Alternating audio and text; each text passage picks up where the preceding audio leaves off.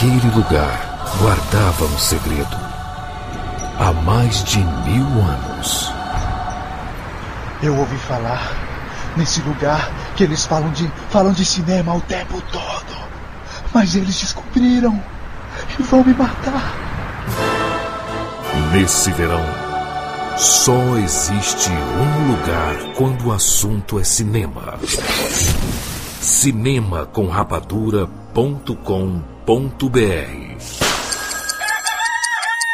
Rapadura Cast, o podcast do portal Cinema com Rapadura.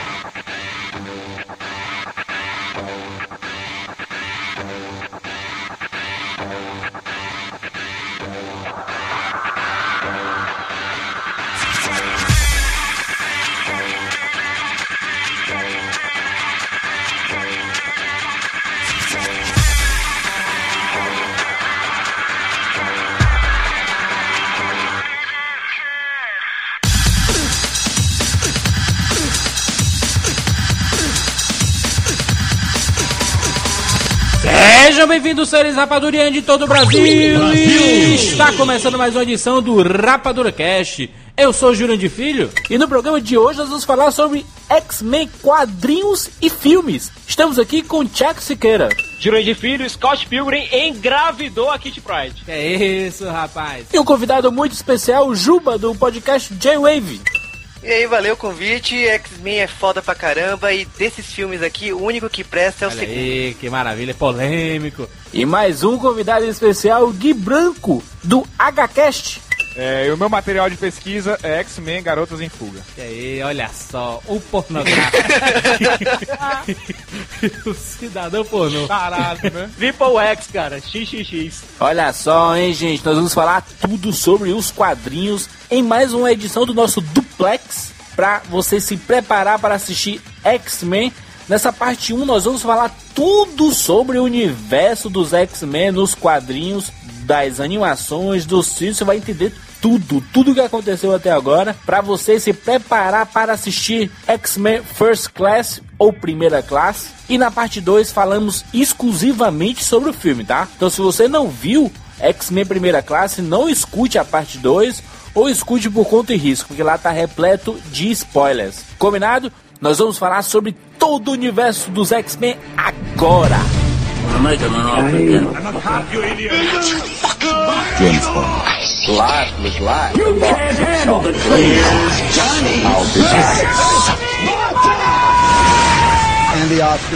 Rapadura Cast. Você me trouxe aqui, Magneto. O próximo passo é seu. Os anos foram gentis com você, Charles. Pena que não lhe deram sabedoria. Sua sabedoria. Acha que há sabedoria nesta destruição? Nem sempre fomos inimigos. Eu lhe darei uma chance final. Nunca! Tolo! Ainda sonha fazer a paz com aqueles que destruirão todos os mutantes. Esta é a sua resposta? Isso? Horror? Após todo o sofrimento que ambos vimos, você quer que eu trave uma guerra com 6 bilhões de humanos? Quando eu era criança, meu povo falava enquanto outros preparavam-se para a guerra. Eles usavam a razão enquanto os outros usavam tanques e eles foram destruídos por seus problemas. Eu não ficarei parado vendo tudo acontecer de novo.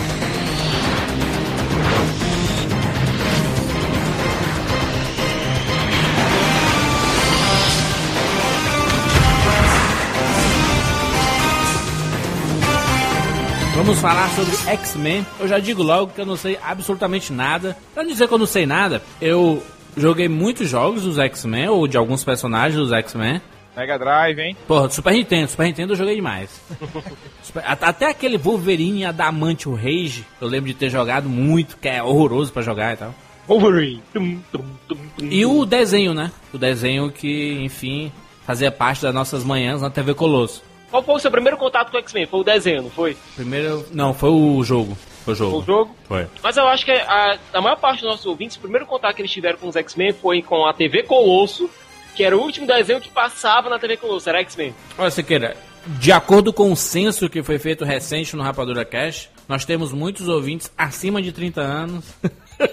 Ah, Que- Ou seja, peraí, peraí, peraí, peraí. O Sicas está dizendo que X-Men foi a caverna do dragão do pessoal da década de 90. Exatamente. bingo! É, mas mas faz, faz, de um- faz um certo sentido porque era um desenho que todo mundo gostava, né? O problema é que eu tô com vergonha de falar que eu conheci X-Men assim, né? Tá com vergonha? Pô. tu- né? Não, porque, tipo, Entre o Jaca Paládio e a Priscila. E o Capachão, né? Capachão. O JF. O cozinheiro, né, cara? É, atenção. Atenção, tá na hora de matar a fome, tá na. E geralmente era o que a gente ouvia assim que acabava os X-Men. Não apareceu nem crédito, né? Não tinha créditos, cara. A, a Globo ela tem o costume de cortar a abertura e encerramento do- dos desenhos dela. Mas essa abertura do X-Men tinha, né? Tinha, só tinha o finalzinho. Só tinha puru. Pronto, acabou ali. Tá. era 5 segundos a abertura de X-Men na Globo. As origens dos X-Men. Os X-Men nasceram porque o Stan Lee era preguiçoso.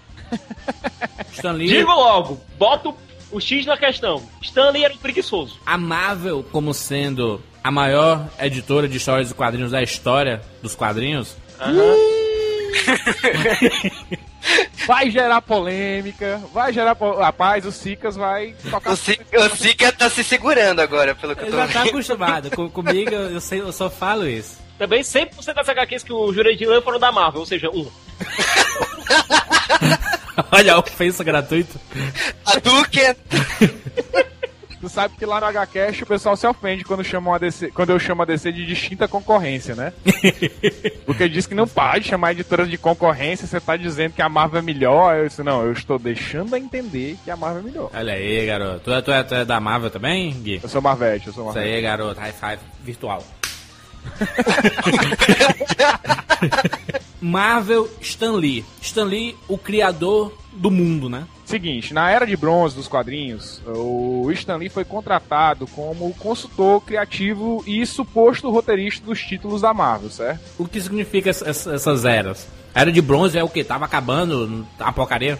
A Era de Ouro e a Era de, de Prata foram eras em que os quadrinhos pregavam que os heróis deveriam ser virtuosos, deveriam ser acima da- de- do- dos valores morais da sociedade, eles deveriam ser é, personagens utópicos que você se inspirasse neles. Entendi. É, com o advento da Era de Bronze, assim, deixou de ser o mote normal dos quadrinhos. Então o que aconteceu? O Stan Lee acabou criando toda uma geração de, de personagens, e é por isso que ele é reverenciado hoje como um grande criador, que eram personagens humanos. As pessoas se identificavam com os dramas deles, né? Tanto que o grande ícone da Marvel é o Homem-Aranha, que é um personagem que é um cara fudido, entendeu? Homem-Aranha, o maior herói já criado da história. E o mais fudido já criado na história. Sim, lese louco, comprando fiado e pedindo troco. Exatamente. A única coisa decente que o Homem-Aranha já fez na vida foi agarrar as gostosas que ele já agarrou, cara. Quem não agarraria, né? Tô pra ver um cara azarado que pega mais mulher bonita do que ele. É, que maravilha. Essas definições não são preconceituosas, não? Ouro, prata e bronze. Assim, ah, eles são bronze, estão se igualando com os humanos, então tem que ser bronze, pode ser ouro não. Não, são apenas classificações, eu vejo. Tipo, Entendi. o, no caso, o ouro é como se fossem os deuses gregos, assim. Eu acho que a DC tem bastante dessa característica e a Marvel A série C, né? No futebol, série C. Meu Fortaleza. E o Stan Lee foi contratado como consultor criativo. O que, que ele fazia, basicamente? Ele criava personagens. Tanto que ele era dito como roteirista dos quadrinhos, mas ele, na verdade, não, não roteirizava porra nenhuma. Ele ligava pros desenhistas e dizia, cara, faz uma edição do Thor aí que comece com o, o Thor como Donald Blake no hospital, e aí o Loki invade o hospital, começa a matar todo mundo, ele bate o cajado no chão, vira o Thor, troca três páginas de porrada com ele, e no final ele derrota o Loki, solta uma piadinha pra Jane Foster, e eles acabam de mão dada num restaurante. Te vira, né?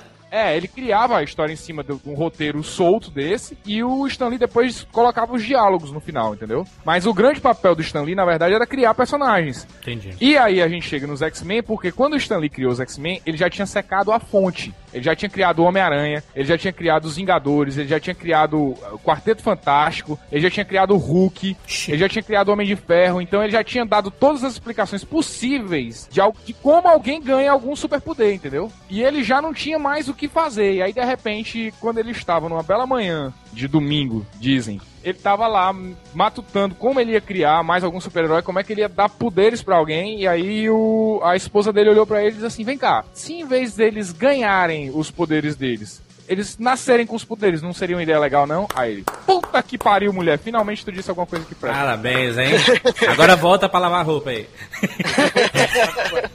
Não, vai ali pegar o gelo, por favor. Caraca, que fantástico. Foi, foi ideia da mulher dele? Foi a ideia da mulher dele, cara. Que legal. Porra, muito bom. É, ele criou uma fórmula infinita, né? No caso, a mulher do Stan Lee, né? Criou uma fórmula infinita, porque você pode criar qualquer coisa com essa fórmula. Claro, você pode dar o poder que você quiser pro cara, cara. Ele nasceu com aquilo. Outra curiosidade sobre os X-Men é que eles não iam se chamar X-Men. Ia ser Os Mutantes. Caminho do Exatamente. coração. Novela Nossa, cara.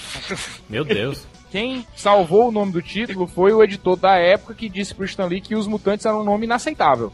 Ninguém ia saber o que porra era o mutante. Realmente. Aí o mais engraçado foi isso, que ele, ele disse exatamente isso que o Sicas acabou de falar. Ele olhou pro Stan Lee e disse: é, Lee, seguinte, cara, não tem condição da gente botar esse nome porque ninguém vai saber o que é um mutante. Esses caras, pra ter esses poderes, eles vão nascer com o fator X, eu vou chamar eles de Homens X. Aí beleza, aí chegou lá e disse assim: ó, o seguinte, ó, o nome do título vai ser X-Men. Aí o editor: Ah, beleza, que bacana. Eu pensava que o nome tinha sido por causa do Xavier mesmo. Não, não, é, era por causa do fator X e depois, durante, depois de vários, vários anos, assim, quando passaram, que começaram a discutir genética um pouco mais seriamente nos quadrinhos, é, alteraram isso pro gene X, porque na verdade o Stan Lee, ele criava conceitos assim como quem cospe no meio da rua, assim. ele olhava assim, meu irmão, ele lia alguma coisa no, no, no- no jornal, no jornal, radiação gama. Disse, Meu irmão, eu vou criar um monstro de radiação gama. Ele assinava a super interessante, né? Chegava todo. Exatamente. ondas cósmicas, eu vou criar uma equipe com ondas cósmicas. Era, era desse jeito, assim. Então, quando ele pensou no fator X, ele provavelmente não tava nem aí, não deve ter pesquisado porra nenhuma de genética, não, não tava nem um pouco preocupado com isso.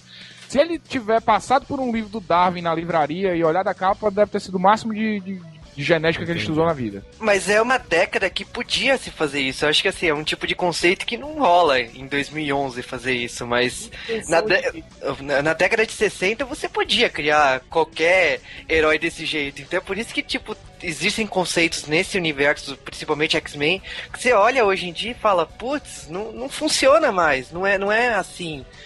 E são coisas que o Stan Lee criou e, tipo, se vira. E cada de- desenhista concluiu da sua maneira, né?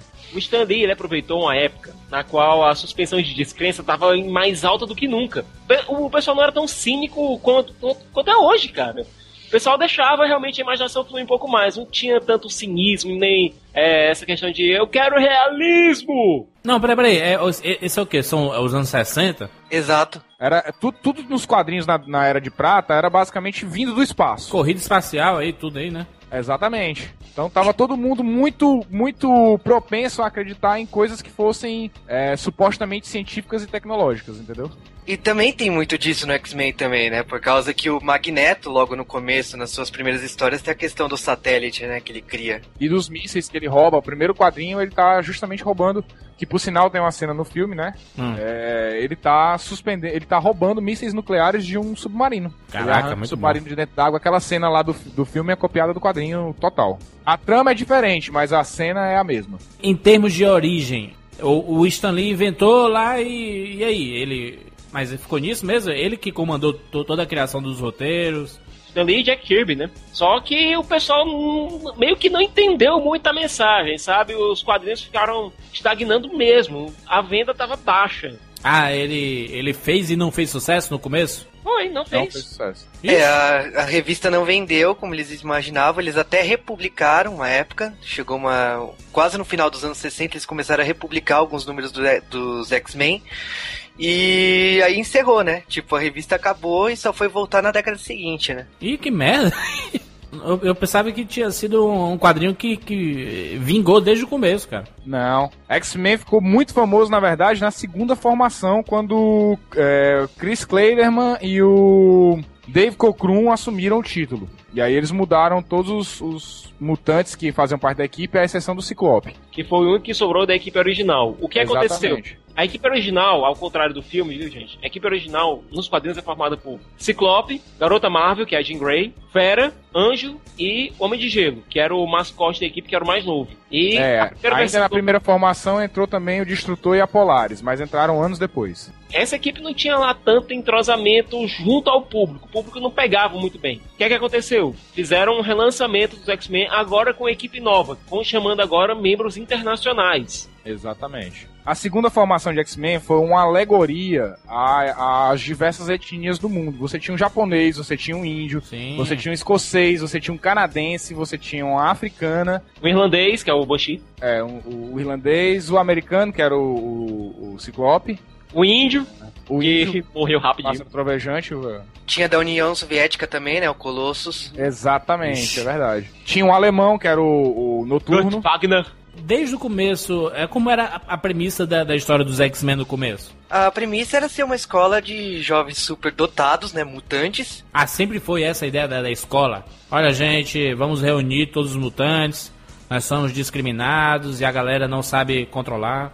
O Magneto era um cara que tinha sofrido durante a Segunda Guerra Mundial e ele acreditava que os, os humanos eram imbecis. Quando ele se descobriu mutante, ele achou que os mutantes eram uma raça superior, era um próximo estágio evolucionário e que é, eles eram diferentes dos humanos, de alguma forma melhores e os humanos mereciam todos morrer. Então, é, o o Xavier, discordando dessa filosofia dele, montou uma escola onde ele pudesse ensinar os alunos dele a usarem os poderes, a se passarem por humanos para não serem discriminados e combater é, o que ele chamava de mutantes malignos, ou seja, os mutantes que tinham é, claro interesse em destruir a humanidade. Era legal ressaltar que o Stan Lee foi extremamente maniqueísta nessa primeira formação, porque a o grupo do Magneto chamava Irmandade dos Mutantes Malignos. Caraca. O que é irônico, porque nenhum vilão se, se classifica como maligno logo de cara, né? Diz assim, eu sou maligno. Isso. Eu sou Principalmente mal. Magneto, cara. O Magneto, desde o começo, ele, ele era amigo do Xavier desde o começo? Eles cresceram juntos, não? Não, não cresceram. Não, cara. É, na verdade, o quadrinho já começa com eles, é, com, com o Xavier, com a escola. é, a edição número 1 um é justamente isso que eu te falei. O, o plot era o Magneto Aham. tava roubando um, mis, um mísseis nucleares de um submarino e os X-Men foram convocados pelo Xavier pra impedir. Eles estavam, tipo, treinando no, na- na- no Instituto Xavier e foram, assim, convocados. Bora lá, galera, vamos parar com esse negócio aqui que estão roubando os mísseis ali. Entendi. Nas edições seguintes é que foi explicado que o Magneto e o Xavier... Ah, fizeram um background bem depois, né? É, no começo, assim, come- começou começando já, né? Começou, começou já na porrada, é. Xavier é o bonzinho e o Magneto é o mal. Então, tipo, são, eles têm a mesma filosofia, eles têm o mesmo pensamento, mas eles agem de forma diferente. Entendi. É o desenho animado dos X-Men. Já começou na porrada? Você já entrou na porrada? O primeiro episódio, que é a Noite das 20 anos, você já não entra na porrada. Sim. E você vai descobrindo os personagens aos poucos. Sim. Pronto, mesma coisa. Mas um desenho a gente justifica, né? Um quadrinho que tem um trilhão de, de adições. Não, no caso, o X-Men começou do mesmo jeito. A primeira edição de X-Men saiu com os personagens já juntos e você indo descobrindo um- aos poucos cada um um pouco de cada um. Exatamente. Do mesmo jeito que aconteceu no desenho. Você já entra com a equipe formada e vai aprendendo. É, no caso, eu acho que a maioria dos quadrinhos dessa época não tinha uma origem, né? Eles já começavam na porrada mesmo, e depois ia desenvolver a origem. Se, se o seu personagem fizesse sucesso, assim, ó, a galera, porra, caraca, esse Wolverine é muito foda, né? Aí eles, pô, vamos criar uma edição pro Wolverine separada pra ele, pra galera ver a origem dele e tal. Na verdade, o Wolverine é um péssimo exemplo, porque ele levou décadas pra ter uma origem. Mas é porque é um personagem foda, né? É um personagem que fez parte de um grupo, tipo o cara que, que, que vocalista de banda de pagode aí vai carreira solo depois, né? Meu Deus do céu, Jurandir. Cara, tu vai ser Gente, por favor, amanhã. não matem o Jurandir, tá certo? Eu tô pedindo, por favor, tá? Pessoal que você encontrar na rua, não mate o Jurandir, tá? Mas eu tô Não, falando, cara, é carreira solo aí, o cara. Por exemplo, pra vocês terem uma ideia, a, a ideia original do Noturno, hoje é, é sabido que o Noturno é filho da Mística, nos quadrinhos. É, a Mística é a mãe dele. O pensamento original do Claremont é que a Mística fosse o pai dele. E a Porque ele pensou, se a Mística é uma trans- transforma, ela pode se transformar num homem, ela vai ser o pai do Noturno. Aí Coitada da Sina, cara. é, o John Pini olhou pra ele e disse: Bicho, não viaja não. Sério. Para de tomar essas drogas, velho. É a mística chegando noturno, eu sou seu pai. Cara, o Chris Claremont eu considero hoje um autor de novela mexicana, tá ligado? Porque, tipo, a cabeça dele zoou depois com o tempo, mas eu acho que o que ele fez nos anos 70 e 80 foi criar a mitologia dos X-Men. O Stan Lee criou os X-Men, mas quem criou a mitologia que os fãs conhecem do X-Men foi o Chris Claremont. Então, tem a saga Dias de um Futuro Esquecido, Não foi ele. Todo Não mundo foi ele? assim- não, não, foi ele, mas foi ele e os desenhistas. Porque todo mundo hoje diz, ah, o Chris Claremont pirou, ele, ele tá cagando tudo. Ele não tá, cara. Simplesmente não tem ninguém agora pra dizer pra ele, não faça isso, vai dar merda." Só isso, naquela época tinha, entendeu? Vamos aqui detalhar quem são os membros da segunda fase. A gente já conhece aqui o pessoal que fez parte da primeira fase. Na segunda equipe, nós temos quem? O Ciclope como líder e também o único que sobrou da equipe antiga. A gente tem o Wolverine como o, o baixinho esquentado vindo do Canadá.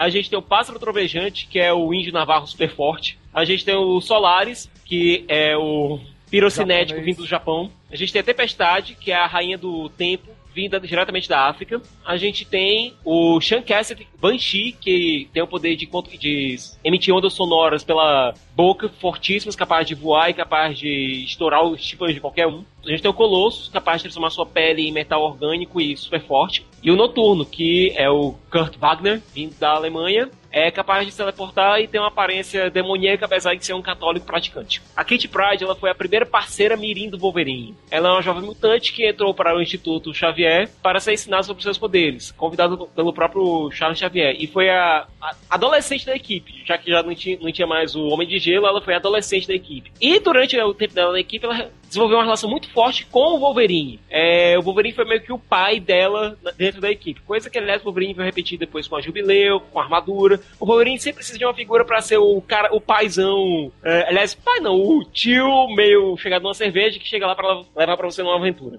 Eu acho que ela também servia no papel de reinserir os leitores pros quadrinhos. Então, tipo, toda vez que criava um personagem igual ela, como a Jubileu foi criada depois, era o momento de, de novos leitores acompanharem X-Men. Era sempre um reinício pros leitores. Exatamente. Porque essa personagem nova servia como os olhos dos leitores. É, Exatamente. porque acontece o seguinte, a primeira formação de X-Men era toda de adolescentes, então o público adolescente já se identificava automaticamente. A segunda formação só tinha personagens adultos, né? Então, quando- com a entrada da Kitty Pride foi justamente a tentativa de se reidentificar com o público adolescente, né? Já que a gente tá falando da fase do Claremont, é que ela inspirou é, tanto o, o segundo quanto o terceiro filme, né? Porque, assim, o segundo filme é claramente inspirado numa obra chamada é, Deus Ama, o Homem Mata, Que, aliás, foi publicada em graphic novel, em edição one shot, não em uma na edição normal. Exatamente. E também tem um pouco de Arma X, né? Que é do Wolverine, e tem alguma coisinha, o comecinho da saga da Fênix, assim.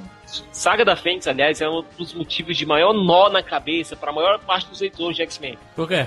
Pelo simples fato de que gente que Mas morre, não né? morre, mas não morre, mas não morreu. Entendi. Mas assim, eu, eu acho que tem que ser citado aqui, principalmente em relação ao novo filme do X-Men, é que foi nela também criado o Clube do Inferno, né? Que é o que tá presente nesse filme.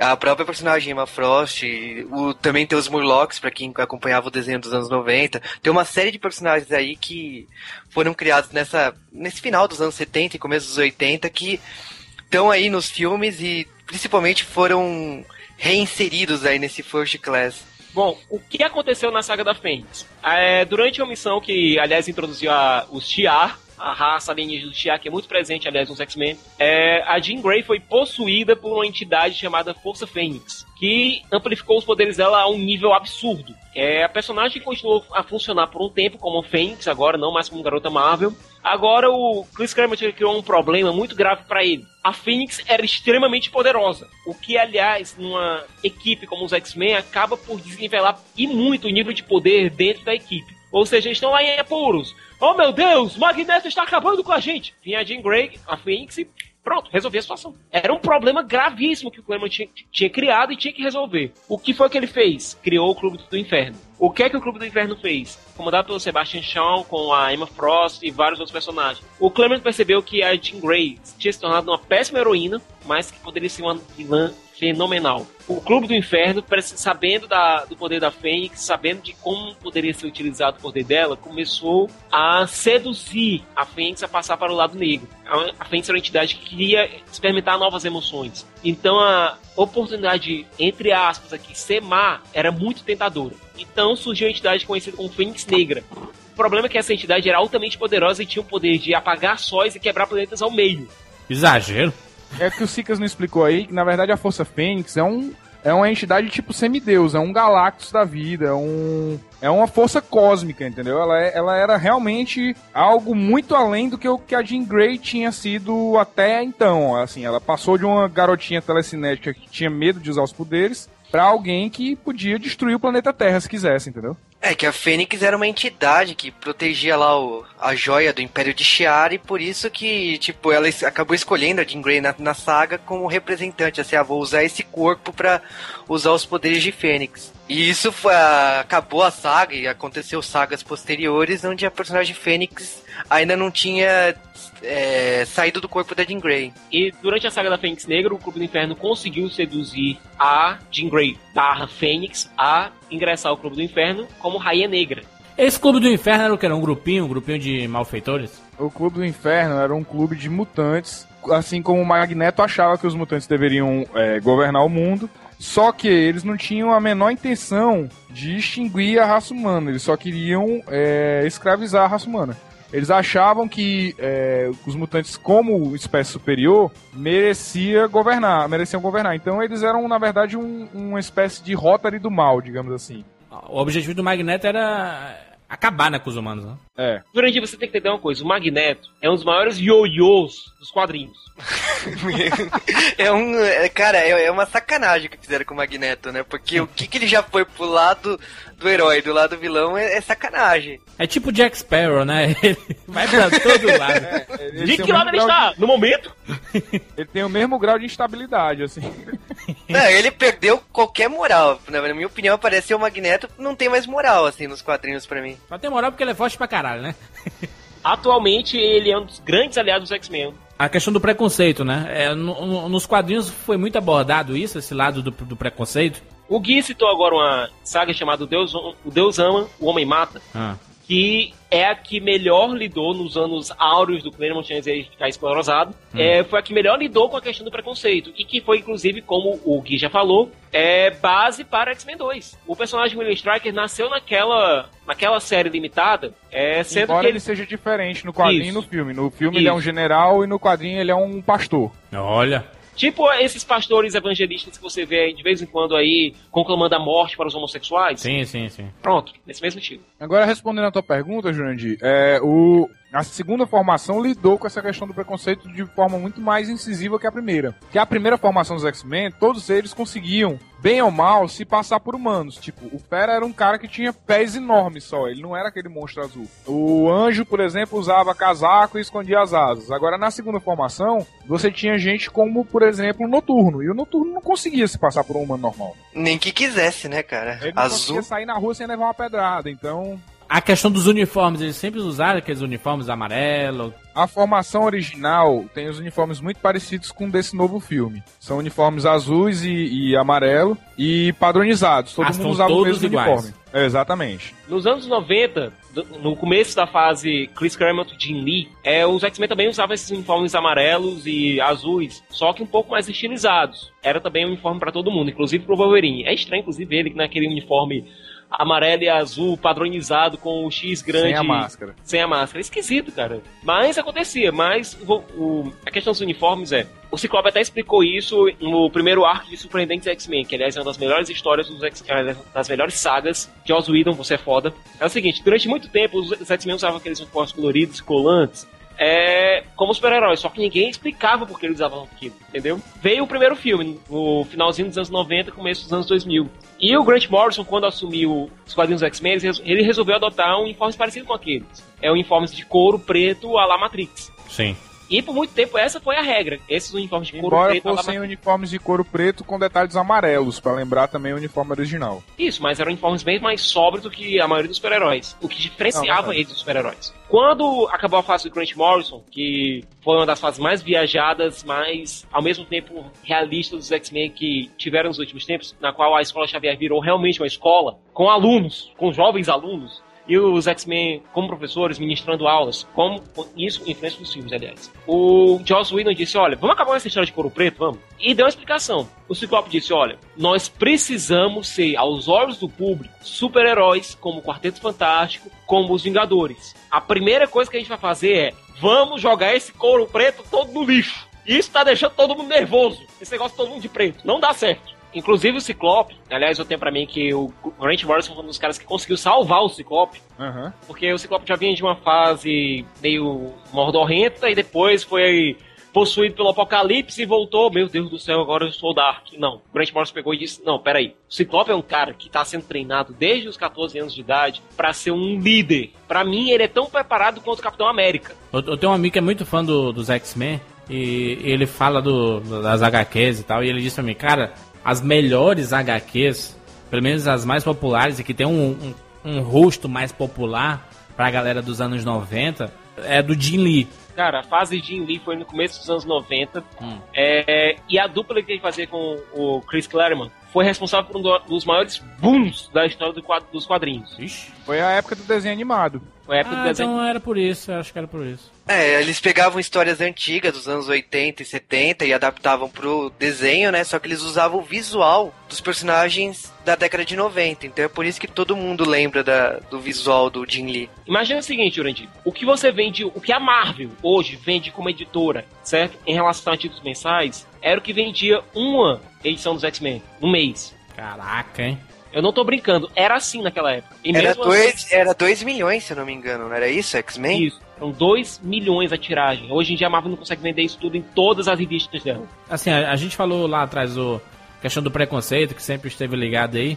Mas eu, eu lembro que teve, teve uma fase, inclusive no, no próprio desenho, né? O desenho aparecia muito isso. Que a galera queria exterminar, né? Os X-Men. É, queria acabar, né? Destruir, a- matar todos os mutantes. Na verdade, sempre teve, desde a primeira formação, que os seres humanos se preocupam em exterminar os mutantes porque eles são o próximo passo evolucionário na escala e, portanto, representam uma ameaça ao status quo humano, entendeu? Até então, o, o, o Magneto era inimigo dos X-Men por tabela.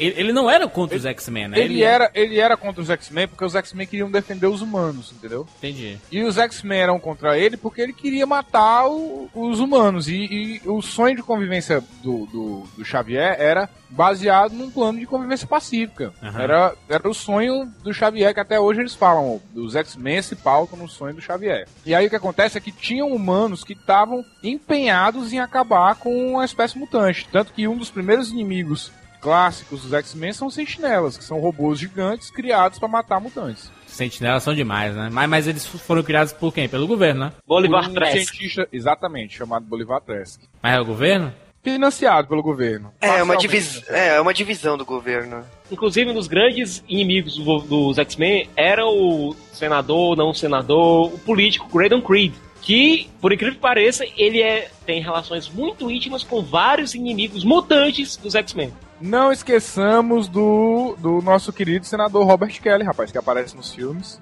De que fase é aquela que vem aquele cara do futuro? Bishop.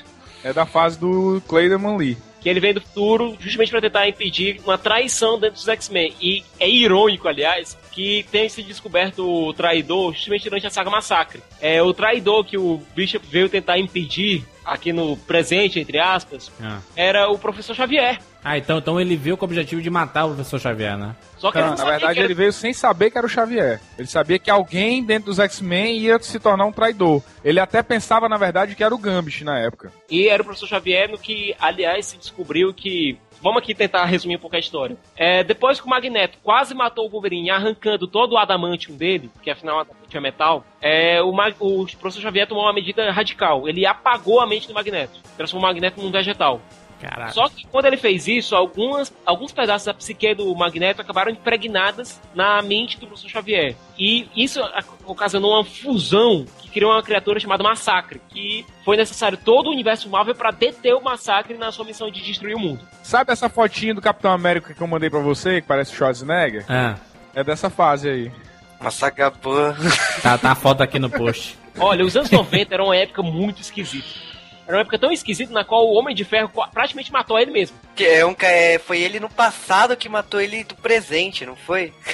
Quais são os personagens mais famosos dos X-Men? De toda a saga dos X-Men? Wolverine. Ciclope. São o Wolverine e a Tempestade. Até Aí na sequência você tem vários personagens clássicos, o Xavier, Ciclope. né, Pô, o, o Xavier é foda. O Xavier é o líder da o- parada. a Jean Grey, quem mais? O Fera, o não, o Colossus é Fera. um cara muito conhecido, o Fera é um cara muito conhecido, fez parte dos Vingadores. A vampira, porra, a vampira é demais, gostosa pra caralho. Olha, o- se você notar, o Jurandir tá citando todos os personagens que ele conheceu no desenho animado. Ou seja, a gente pode ter logo, resumindo logo, os personagens que apareceram no desenho animado são os mais conhecidos. Isso aí, mas, mas é o, É o Gambit. Ah, o desenho animado não, não, não é fiel, é ruim o desenho. Tem que entender o seguinte: toda vida que você migra a, a uma obra de uma, de um determinado de uma determinada mídia para outra, você tem que adaptar. Não tem como você migrar de forma fiel. A personalidade do Wolverine, a gente veio conhecer mesmo no, no desenho. Porque assim, no, na, nas HQs você consegue entender mais ou menos como é, como é que se comporta aquele personagem. Mas eh, visualmente, o fato de você ver com- o comportamento dele é, animado dá uma outra sensação pro personagem. Que às vezes uma virada de rosto dele significa muita coisa, entendeu? O, esse desenho, eu acho que ele foi importante porque era exatamente o que estava acontecendo nos quadrinhos. Por ter um traço exatamente igual ao que estava acontecendo, eu conheci X-Men nessa época, você comprava o gibi pela editora Abril, e tipo, eu lembro que meu primeiro gibi dessa época foi o Magneto com a vampira agarrada nele, né?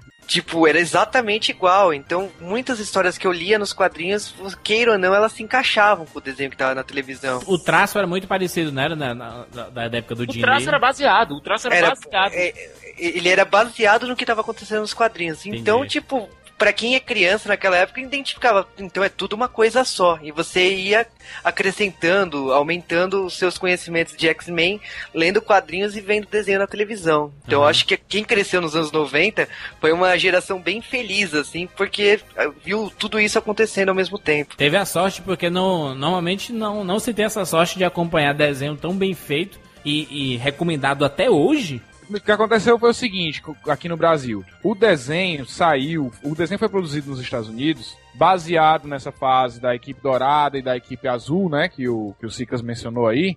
É, que foi quando os X-Men originais voltaram a fazer parte da- do grupo de X-Men. E aí o que aconteceu foi o seguinte: o desenho foi produzido depois dessa fase, apesar de se basear em toda a mitologia dos X-Men, mas ela se baseava visualmente nessa fase. Foi produzido uns dois anos depois, e na época, os quadrinhos aqui no Brasil estavam dois anos e meio atrasados. Então, houve uma grandíssima coincidência de é, chegar o quadrinho e o desenho animado na mesma época, assim. Então, o que você tava lendo nos quadrinhos era o que tava acontecendo no desenho, entendeu? Mas é, é, tinha muita coisa ali é, que tava presente. é, qu- quando você vai adaptar uma obra, você acaba pegando o que tá acontecendo ali. Pô. É, Você não começa o desenho dos X-Men pegando os cinco membros originais, como você não começa o filme dos X-Men pegando os cinco membros originais. Você pega gente que já tá conhecida. Até né? porque a fase dos cinco membros originais foi a menos famosa, a men de menos sucesso. Então, do mesmo jeito que o desenho começou com a equipe de X-Men baseada na equipe que estava aparecendo no quadrinho é, da época, o, o filme também começou com o Wolverine que, e a Tempestade fazendo. A Tempestade fazia parte da equipe já no começo do filme, entendeu? E a Tempestade entrou na segunda formação de X-Men. Ela começa como se fosse uma saga de quadrinhos mesmo, né? Você começa acompanhando uma nova saga. Não tem uma origem, não tem um começo pra você acompanhar. Eu bato ainda na tecla da questão do preconceito, porque só, só sente preconceito quem é, que é humano, de certa forma, né? Essa parte da humanização do personagem, mesmo eles tendo superpoderes, é o que transforma em personagens cativantes, sabe? Você, você, você acompanha, por exemplo, a gente viu nos filmes, mas a vampira da Anna Paquin. Eu acho que até a, a própria criação dos X-Men aí foi, foi num, num período que, a, como você queira falou, né, na, na- a questão racial estava muito forte. né? Martin Luther King, até acho que até o Malcolm Malcolm X. X, né? Malcolm X na época. é, Foi uma sacada de gênio. É engraçado que a mutação, ela geralmente eclode é, durante a adolescência. Na- justamente na fase onde a pessoa se sente mais puxada para todas as direções ao mesmo tempo. Aham. Ou seja, já cria uma empatia tão grande entre os adolescentes que. entre aquelas crianças que estão chegando na adolescência e se veem corpo modificando, vem a sua mente se modificando, Sim, sim. vem o seu processo de pensamento se modificando, e vê que tem heróis que passaram ou estão passando pelo aquilo, pelaquela mesma coisa. E ao mesmo tempo você lê revistas em quadrinhos e de repente você descobre um personagem que, é, com 15 anos, descobriu que tinha superpoderes. E você fica, porra, bicho, eu tenho 14, ó, será que ano que vem, hein? Será que rola? O ser mutante era considerado tipo a doença, né? Cara, eu era, eu era do lado do Magneto, tá ligado? Eu acho que é a evolução, então, tipo, um dia não vai mais ter humano, então vai ter tudo, vai, vai ser tudo mutante. Magneto Era é meio bem- nazista, não? É, eu Raça não posso- superior, nós somos melhores, vamos matar esse filho da puta. Por incrível que parível, ele é um cara que saiu do. do- foi vítima do nazismo pra virar um novo Hitler, né, cara? Eu não posso falar isso porque teve um diretor que falou que era nazista, né? E se deu mal, né? Então tem que ficar quieto sobre Exatamente. Coitado. Ó, João, você já falou, se você é a favor do Magneto, isso quer dizer que. Muita gente é, defende o Magneto, né? Eu conheço muitas pessoas que gostam do Magneto, do personagem. Eu também gosto muito do personagem do Magneto, mas, mas se você tirar esse lado, se você pensar, é, se você fizer analogias com outros, sei lá, ditadores ou i- idealistas, né? Porque o Magneto é muito idealista, né? Não, o Magneto não é idealista. O idealista na situação toda é o Xavier. O Magneto ele é realista.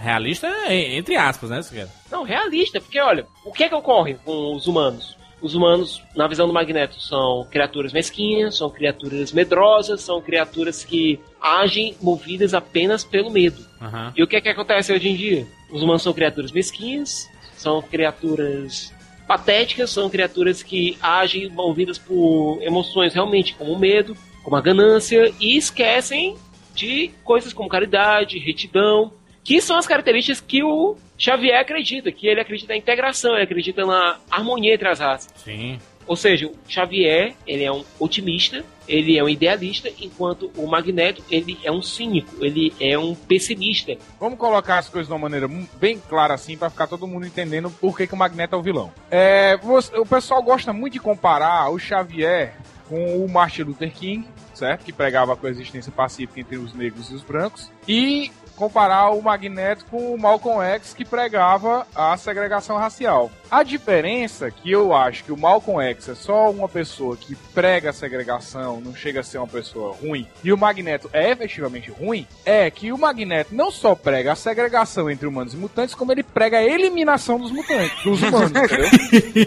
ele quer que mande matar essas porra tudinho. Por que ele quer fazer isso? Por que ele quer fazer Porque isso? ele considera os mutantes uma raça superior. Não, Exatamente. porque ele quer fazer isso antes que os planos façam isso com ele. Eu acho assim, já que ele, ele tem uma sucessão de traumas, ele cresceu com traumas da, da família dele, de coisas da Segunda Guerra e tal, e ele acaba acarretando assim, beleza. é, fizeram isso com a minha família, os mutantes é o próximo passo, então vamos matar todo mundo, vai sobrar só mutante, já que é o próximo passo mesmo, beleza, só mutante. A diferença, comparar ele com o Malcolm X é sacanagem, tem que comparar ele com o Hitler. Sim. É, Hitler não sofreu tantas. Não sofreu nada, cara. É, mas Hitler Você tava lá? cara. Não tava lá.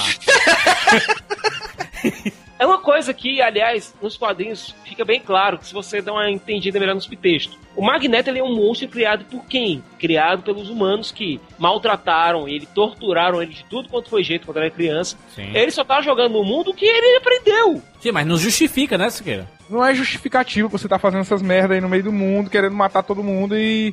Não é Não não justifica, justifica, mas já cria uma maior densidade para personagem de ele ser apenas mal. Quem conheceu o X-Men na época do desenho, dos anos 90 aí, ele, va- ele teria que acompanhar o quê? Hoje em dia o hoje material em dia, antigo- hoje em dia. Boa Existem- sorte.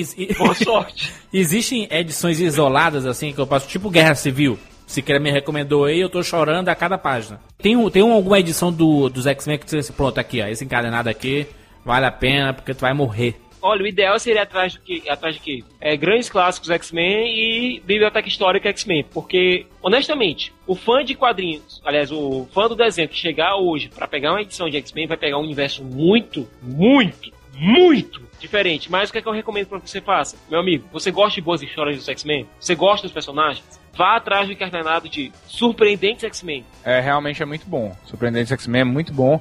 E o, o- acho que foi o Juba que recomendou aí fora do ar. É, Dinastia M também é bem bacana, cara. Uhum. É, não é só explicando Dinastia M é quando a Feiticeira Escarlate altera a realidade, então é um belo. Se você não conhece o universo Marvel, não conhece nada assim, é, um, uma, é uma bela saga pra você cair de paraquedas. Então, tipo, você entra num mundo novo, junto com os próprios personagens. Mutação é a chave para a nossa evolução. Ela nos permitiu evoluir de um organismo de uma única célula até a espécie dominante do planeta. Este processo é lento e normalmente leva milhares e milhares de anos. Mas a cada centena de milênios, a evolução dá um salto à frente.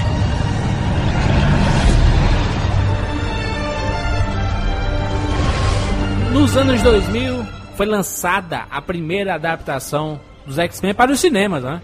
X-Men, o filme, meu amigo.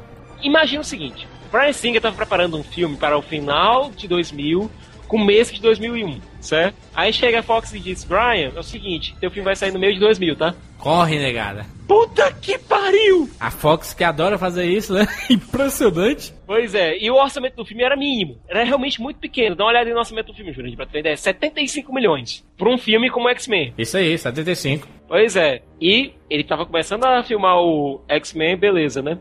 Tinha contratado como Wolverine, que é o personagem central do filme. Ele tinha contratado pra fazer o Wolverine o Doug Ray Scott, que tava filmando Missão Impossível 2 com o Tom Cruise. Por um acidente de percurso, durante uma das 10 mil coreografias mirabolantes inventadas por aquele filme, pelo John Woo, o Doug Ray Scott quebrou as costas, arrebentou as costas. Xumaré. E não poderia participar de X-Men, que era um filme que também exigiria muita ação por conta, por conta dele. Principalmente do Wolverine, né?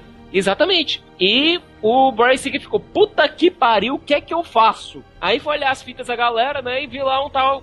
Hugh? Quem? Hugh Jackman. Dá uma olhada aí na fita desse, desse cara aí. E viu que o cara era bom. E disse, ó, é o seguinte, tu vai entrar e vai fazer essa porra aqui, viu? E ele chegou e ounou o papel. Alguém aqui consegue imaginar qualquer outro ator senão Hugh Jackman no papel de Wolverine? Hoje em dia, hoje em dia, viu? Cara, sinceridade, é, é, ele, eu, eu vejo assim, ele é um bom ator, Hugh Jackman. É, Ele tem a, a aparência física razoavelmente parecida.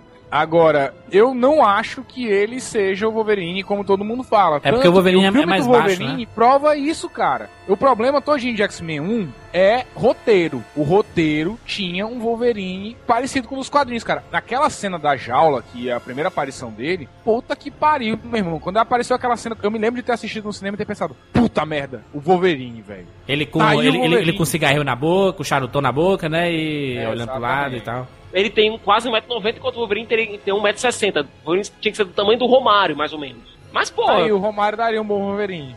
Não, Caraca, que bizarro. não. ia, ia trocar o xarapo e aí peixe. Tudo bom, peixe? É verdade. O foco do filme é que tá, tá sendo criado o registro de mutantes, né? Isso, o senador Kelly tá querendo criar o registro de mutantes. O que o Magneto encara como o primeiro passo para é, a dominação dos humanos em cima dos mutantes. Algo como parecido com o nazismo. guerra entre humanos e mutantes. Tanto que o filme abre com o quê? Com a cena do Magneto usando os poderes pela primeira vez no campo de concentração nazista e vendo os pais dele sendo levados para um campo de extermínio. Entendeu? O filme já abre desse jeito. Entendi. Já mostrando exatamente como vai ser o paralelo aí. E, o Ian McKellen, hein? Hein, gente? Como Magneto. Não dá, né? Cara, eu achei ele muito bom, cara. Muito bom, mas muito idoso, não? Muito magro. Faz sentido para a cronologia do filme. mas muito magro também, cara. Vem cá, é, é porque assim, no quadro, no- nos quadrinhos, todo mundo é, é caricato, cara. Todo mundo é exageradamente musculoso, todas as mulheres são exa- exa- exageradamente gostosas. Mas, porra, o cara veio da Segunda Guerra até hoje, certo? E, obviamente ele é velho. Aí Só vamos colocar assim, ó, outra coisa. O cara controla metais. Bicho, tu, tu- sério, tu controla metais. Tu vai ficar levantando ferro na academia? Tu levanta ferro com a mente, tu vai levantar com os braços pra quê, porra? Pra que que tu vai ser autorofilista? Cara, mas podia ser pior, vai. Podia ser o Schumacher fazendo o filme aí. O, É, o Magneto. Com- Não, o Magneto tá com aquela armadura de bombado, o velho, mas a E- armadura bombada. Ia ser. Não, ele botar o Schwarzenegger pra fazer o Magneto. Ah, que exagero, né? Não, não é assim e fazendo não. piadinhas dizendo eu tenho uma personalidade pausa E dramática. o Sylvester. Stallone é seu Xavier. Ah, vocês pegam muito no pé do, do Joel Schumacher, mas ele não é um péssimo diretor assim, não. Cara. Não, ele é um ótimo diretor, ele só cagou o Batman. É, ele pegou Batman e destruiu e, tipo, a gente sempre vai zoar ele por isso, mas, tipo... Ele mesmo pediu desculpa um dia desse aí, gente. Eu fiz Pediu o Batman. porra nenhuma. Eu, eu- eu fiz o Batman com o intuito das pessoas se divertirem. Se eu ofendi alguém, desculpa.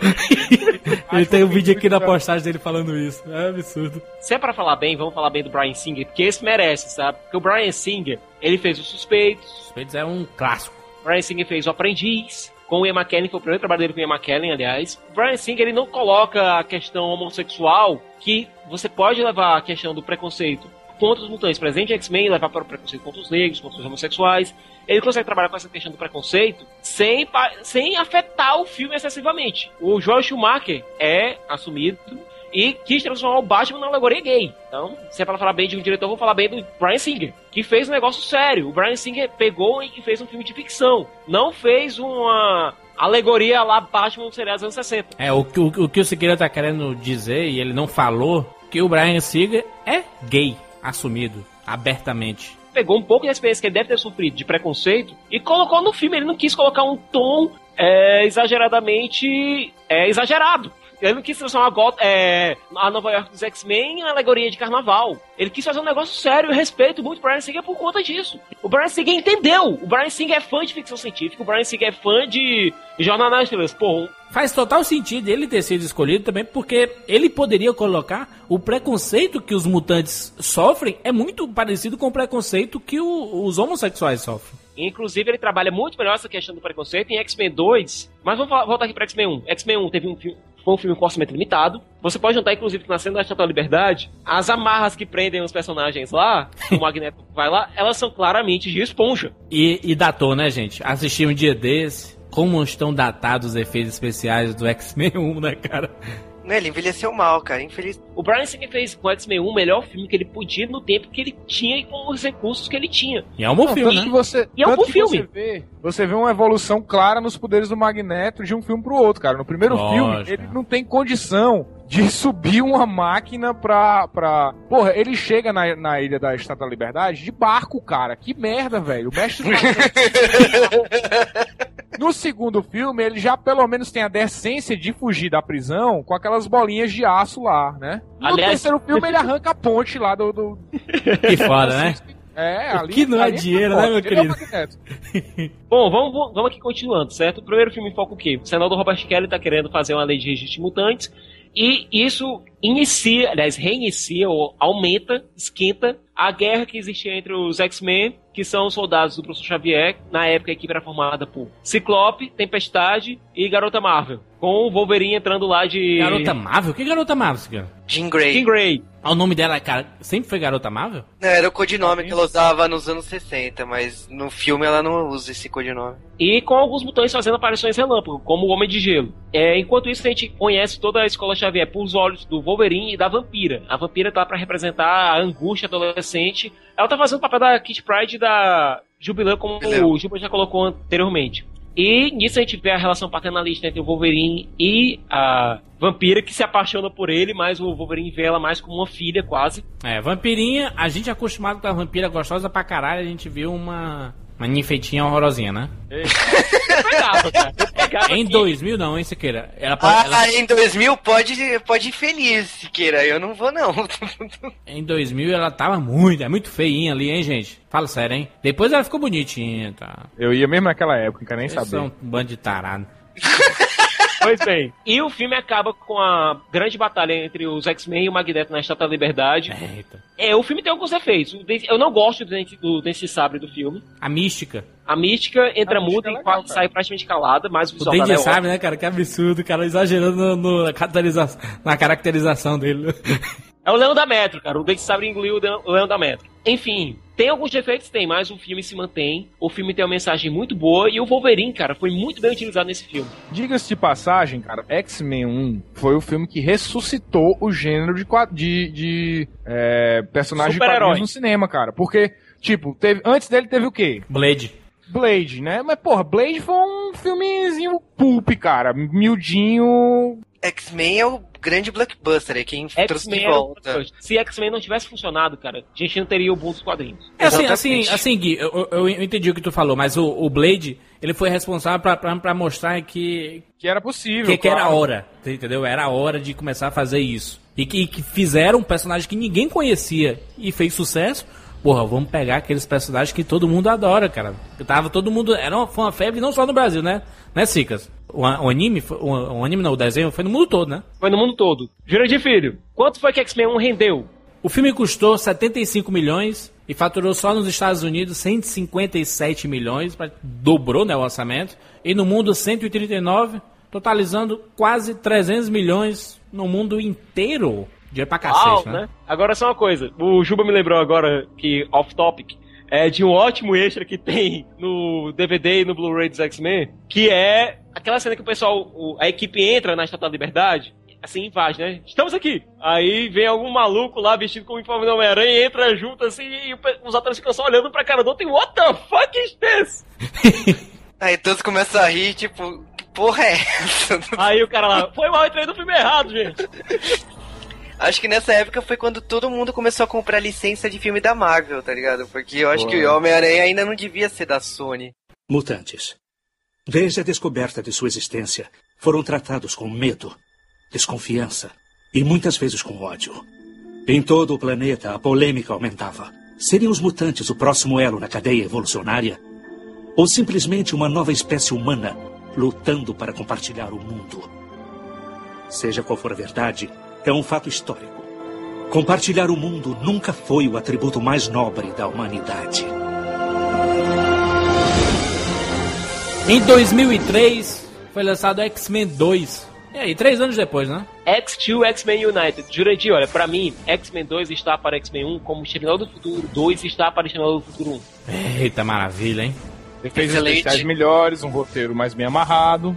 Ai, demais, X-Men 2, olha só. Tá, tá no, no patamar de, de- de- dos principais filmes de heróis, hein, gente? Até recentemente ele estava isolado no topo de melhores filmes da Marvel pra mim. Até recentemente. É, da trilogia é o melhor, cara, de longe, assim. É fantástico. É, eu, diria, eu diria que tá no top 5 de filmes de quadrinhos já feitos, assim, cara. Também acho, é por aí, hein? Junto com até The Dark Knight, com é, Homem-Aranha 2, que eu considero um filmaço. Muito bom também. Superman 1. Superman Christopher 1, Reeve. porra. Homem de Ferro 1, Thor, né? Você quer qual, qual é a premissa de- desse filme agora? Já mudou, né?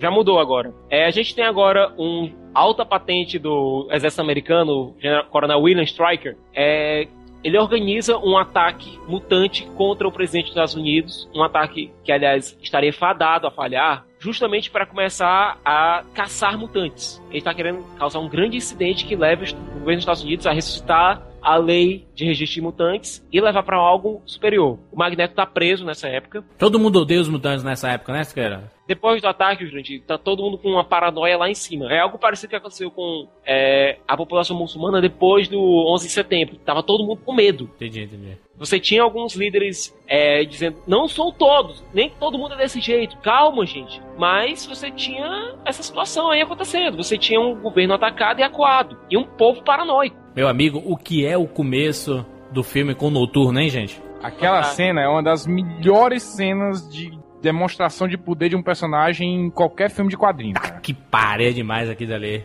Sumindo, aparecendo, jogando a galera de cima pra baixo, dando porrada em todo mundo. Muito bom. E aonde ele tá fazendo isso, né? na Casa Branca. Nisso, o professor Xavier descobre que, aconteceu esse ataque, descobre que foi um mutante e ele, olha, a gente precisa pegar esse mutante pra descobrir o que, é que aconteceu, pra ver o que, é que motivou esse ataque e tentar impedir que a situação piore. É, enquanto isso, o Wolverine tá voltando do complexo no Lago Alkali, que o professor Xavier havia mandado ele no primeiro filme, no final do primeiro filme, pra averiguar, é, averiguar a questão das origens dele. É, e o Wolverine acaba tendo que ficar de babá enquanto o, o professor Xavier e o Ciclope vão para a prisão onde o Magneto está preso, pra ver se ele, descobre, se ele sabe alguma coisa sobre o ataque. Enquanto a Tempestade e a Jean Grey vão atrás do mutante, o Noturno. Enquanto o Wolverine está de babá, acontece um ataque organizado pelo Coronel Striker Que é outra das a... melhores cenas de, de quadrinhos ever num cinema. Muito foda Na mansão? na mansão. Ah, que demais aqui dali, hein, cara?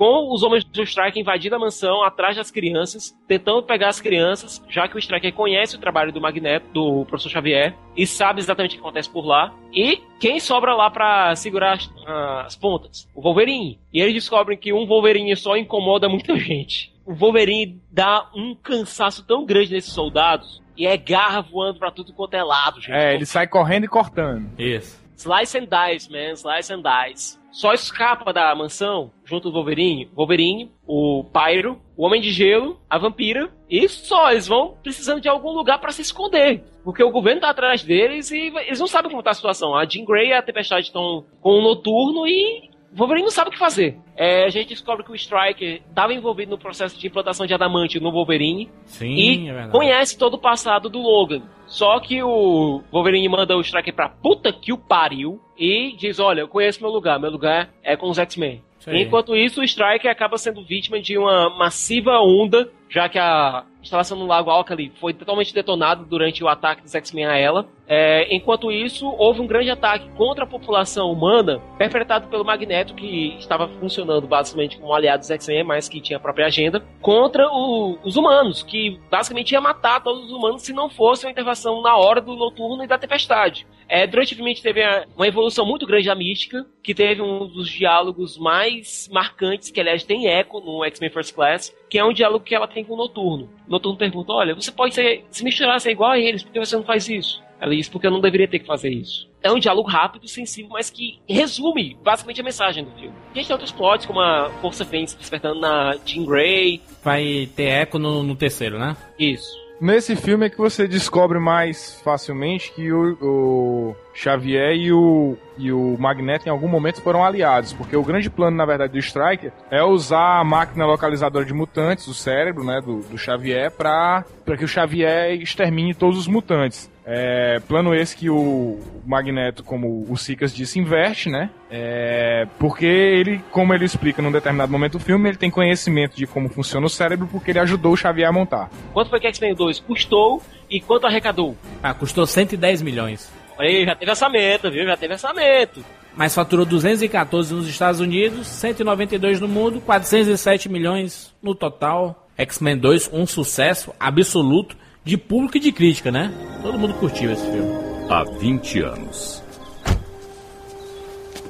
Eu ainda não sei por que estou aqui. Não pode fazer com que eles sigam sim? Posso, mas não ajo dessa forma. Eu esperava que pelo menos você entendesse o que eu penso sobre os poderes usados de forma errada. Ah, o poder corrompe. Entendi, é, eu sei disso. Quando vai parar de me dar sermões? Quando você começar a escutar. E você está aqui porque eu preciso de você. Não vamos ter que encontrar todos eles pessoalmente, não é? Não. Mas ela é especial.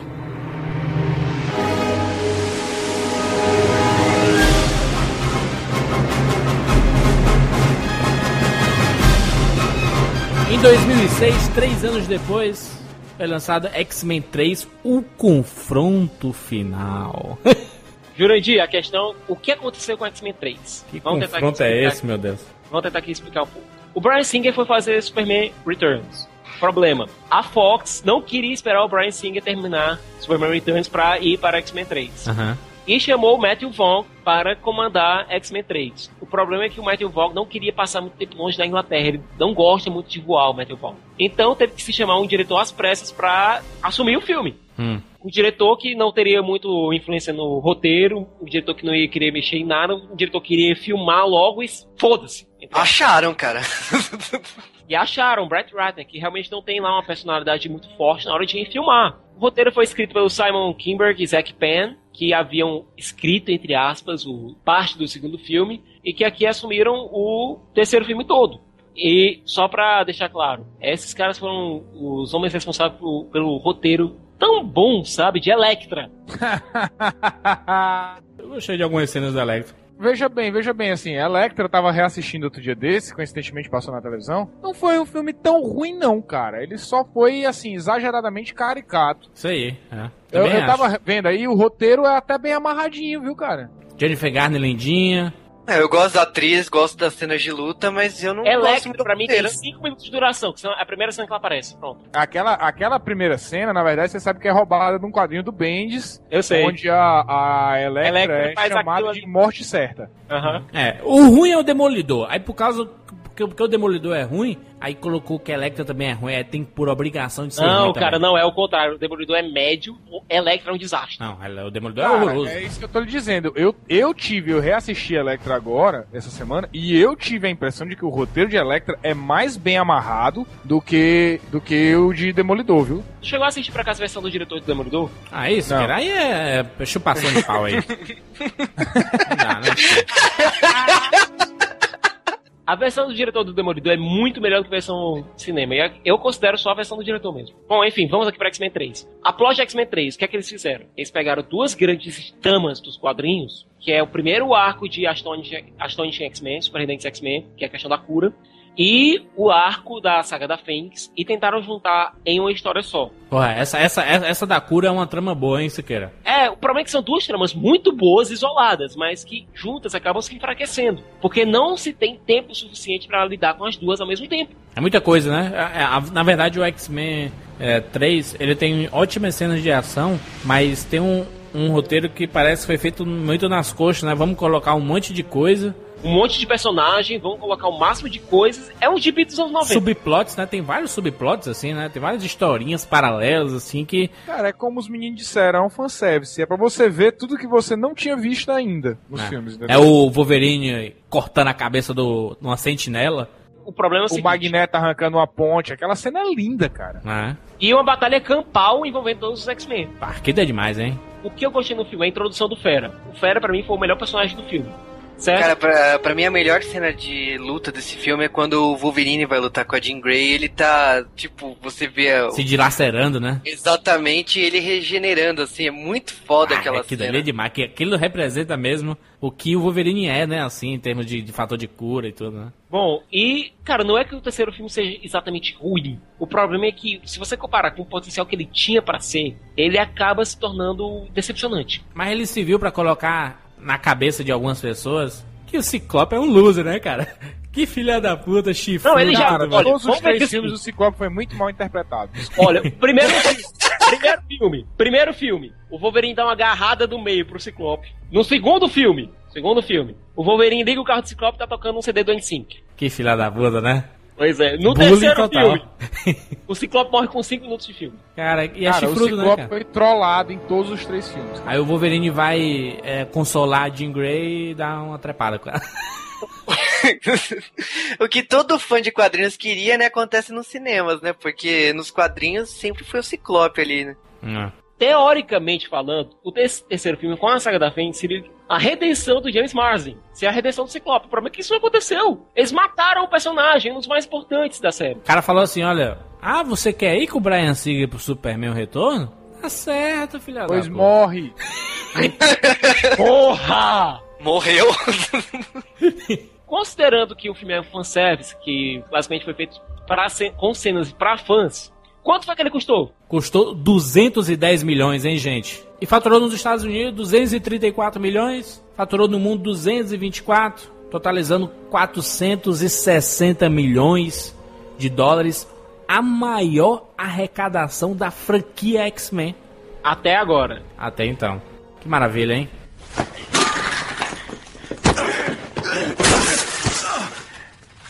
Eu morei seis anos aqui. Ninguém me conhecia e você apareceu e no dia seguinte ela morreu. Tentei te avisar. Por que não me avisou que era um Victor? Eu não sabia. Mentira! Que? Eu juro pela vida do meu filho, eu não sabia.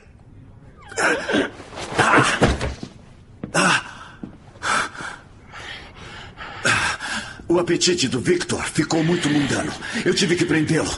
Ele achou que eu o traí e desapareceu. Ele disse que viria atrás de todos nós. Você não veio para me avisar. Veio para salvar seu pescoço. Qual é o seu plano, capitão? Não pode derrotá-lo, Logan. Sabe que não pode. Vou encontrá-lo e matá-lo. Eu posso te dar as ferramentas para matá-lo.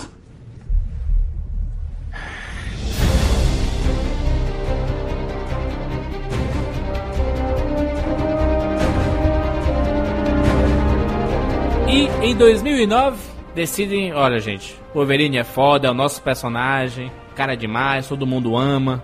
Vamos fazer um filme só para o Wolverine. X-Men Origins Wolverine em 2009. Só uma coisa que eu queria falar sobre o filme do Wolverine. O que funcionou? Duas coisas. Hugh Jackman e Liv Schreiber. Pronto, foi o que funcionou. O Hugh Jackman como Wolverine e o Liv Schreiber como Victor Creed. São os créditos iniciais, né, cara? Legal da Segunda Guerra lá. Que tem só o quê? Só faltou o Capitão América ali, meu querido. Já sei demais ali. O maior problema de X-Men Origins Wolverine, primeiro, é um filme do Wolverine com censura 12 anos. Aí não dá, né, gente? Pelo amor de Deus. O segundo problema de X-Men Origins Wolverine. Eles esqueceram de focar no Wolverine e tupiram de personagens de novo. É, e pegaram as coisas erradas, né? Porque, tipo, o filme começa já com o finalzinho da origem do Wolverine, lá daquela saga que explica é a origem do Wolverine, né? Que ele era o filho do caseiro lá e tal. E já, tipo, pega a última cena dessa minissérie, eu já não entendi por que de repente vai pra um lugar nenhum. Eu achei o roteiro nada a ver esse filme. Não, o pior que o pior, Juba, é que eu gostei realmente eles terem pego só esse, essa parte. Eles pegaram. Eles rapidamente explicaram o quê? Que o James era uma criança doente, que o pai dele era uma pessoa honrada, que a mãe dele tinha um caso com o caseiro, que ele era filho do caseiro, mas que o pai dele aceitava como filho. E mostrava o Victor Creed, o Victor, como o cão. Isso foi de economia narrativa muito boa, que levou pra cena dos créditos iniciais, que foi feita basicamente com. Eles esqueceram de pegar o sangue, esqueceram do ketchup vermelho. Não dá, né? E depois desembocou num filme que tinha um excesso imenso de personagens e que acabam, acabavam diluindo a importância do Wolverine. Para mim, o filme tinha que ser uma, tinha que ser Wolverine, Striker, Victor Creed, com no máximo, no máximo a aparição do Maverick e uma apariçãozinha da Silver Fox. Pronto, só isso. É, mas aí colocaram o Will I Am, Siqueira. O Black Eyed Peas no filme. Colocaram o Taylor Kitsch, que eu, que eu acho bem legal na série Friday Night Lights, é um ator que eu gosto muito, mas não para fazer o Gambit, né, gente? Olha, o Gambit, aliás, primeiro começa aquela briga do Wolverine com o Gambit, que o Wolverine fatiando uma escada. Não dá. Segundo, o Wolverine consegue convencer o Gambit a pegar um avião e ir com ele lá pra represa lá no Algaka a bala de adamantio que apaga a memória do Wolverine com o Striker sabendo que ia fazer isso, não faz o menor sentido. E depois que ele leva a bala de adamantio, ele chega lá: Vamos, Wolverine! Eu sou seu amigo, o Gambit! Quem? Seu amigão! Da onde? Vocês se conhecem há menos de um dia! E o Deadpool, né, gente? Ryan Reynolds aí. Não, cara, não, não. Tá aí, ó. Ele não apareceu no terceiro X-Men, veio aparecer em Wolverine, ó. Ryan Reynolds, pra quê, né, gente? Tô dizendo que ele sempre caga, cara. Ele cagou em Blade. Ele virou o Baraka no final.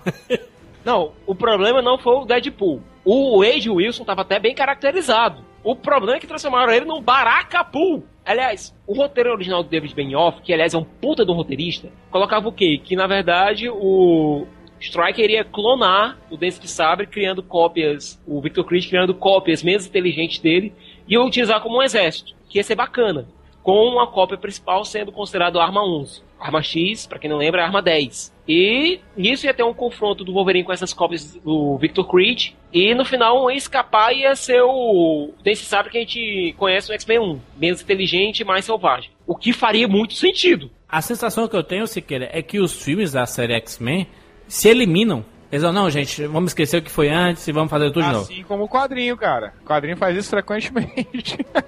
Porra, mas vamos é aqui, foda, vamos aqui né, falar no detalhe que o, o Júlio estava tocando aqui. No final do filme aparece o Xavier, o Patrick Stewart lá, de terno, gravata, andando e careca, certo? Ele aparece de terno, gravata, andando e careca. Salvando lá as criancinhas mutantes e colocando dentro do helicóptero e vamos, criancinhas, para a escola do tio Xavier, certo? Acontece isso. Com o Ciclope ali. Com o Ciclope ali, certo? Acontece isso. Mas, cara, eu acho que o maior furo de roteiro desse filme, assim, que me incomoda em relação à trilogia é o Dente de Sabre. Eu, esse Dente de Sabre não se encaixa com o Dente de Sabre do primeiro Olha, aí é que tá. Como eu te falei, o furo ia ser coberto justamente por esse detalhe dos clones que estavam no roteiro original. Nunca, dentro do filme, chamam o Victor Creed de Dente de Sabre em X-Men Origins Wolverine, em nenhum momento o Victor Creed é chamado de Dente É de Sabre. é verdade, é verdade. É. Dando a entender que são dois personagens diferentes, mas que têm alguma ligação, já que o, o Dente Sabre no primeiro X-Men ele pega a tag de identificação do Wolverine. Se bem que a gente pode dizer que nem é em relação a isso, por quê? Porque a gente descobre depois que o Magneto já conhecia o Wolverine de outros carnavais. Uhum.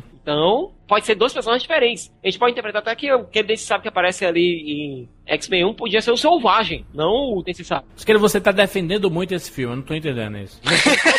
Tô tentando Eu tô tentando dar uma costurada aqui pra fazer algum sentido. Você vê que eu pedi, né, Juro? Eu pedi pra ele, por favor, não falar desse filme e ele tá falando pra caralho. do É, filme. tá querendo. Tá inventando justificativa pra tudo, né? Não, ele existe aqui porque. A... Puta que pariu. Mas, porém, não em tudo, contudo, com o filme que a gente vai falar agora, Wolverine vai diretamente pro lixo. Exatamente. Jurandir Filho, quanto foi que Wolverine custou? Olha só, ele custou 150 milhões, contando vazamentos, cenas refeitas, que ele vazou, né? O filme vazou, sem efeito concluído, foi aquela porcaria, todo mundo dizendo, caraca, tô E vendo o sonora de Transformers, viu? Faturou 179 nos Estados Unidos, no mundo 193, totalizando 373 milhões e dando abertura para uma sequência, né, do Wolverine. É, ou seja, o filme não foi um fracasso comercial, mas, enfim, né? Ninguém conseguiu. Sequência entre aspas, né? Porque a Fox disse, não, gente, esqueçamos X-Men Origins, vamos começar do zero. é sempre Olha, assim. não existiu, viu, gente? Não existiu esse filme do Wolverine, não existiu. Ignore, tá certo? Foi o nosso Highlander 2, tá? Exatamente, e esse é o fim da nossa primeira parte, nosso especial para a franquia X-Men. Agora você está preparado, ou pelo menos você tem alguma coisa na sua cachola para assistir X-Men First Class, que está na parte 2, está logo aqui embaixo na postagem. Baixe também a parte 2 e ouça a nossa opinião para esse novo filme da franquia X-Men.